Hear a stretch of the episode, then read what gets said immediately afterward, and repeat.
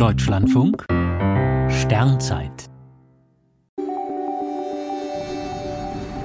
8. Januar Walter Löbering, der Maler des Jupiter. Vor der Erfindung der Fotografie haben Astronomen beim Blick durch das Fernrohr gezeichnet.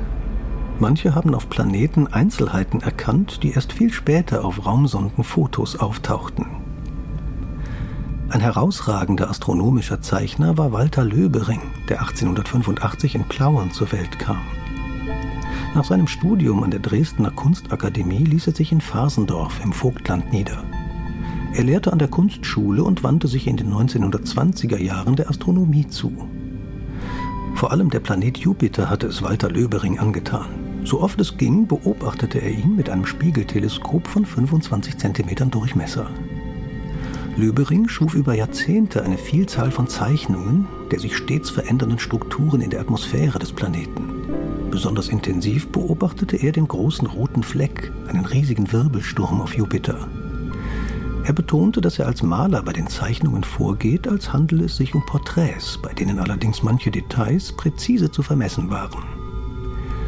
Löbering hatte erkannt, dass der große rote Fleck ein linksdrehender Wirbel ist. Die Fachwelt schenkte dem kaum Beachtung. Erst die Daten der Voyager-Sonden bestätigten die Entdeckung des Malers. Walter Löbering war kein Astronom. Vielleicht ermöglichte gerade das das ganz unbefangene Malen des Planeten. Seine Beobachtungen veröffentlichte er regelmäßig in der Fachzeitschrift Die Sterne. Und sie sind bis heute in einer Ausstellung auf Schloss Leubnitz zu sehen.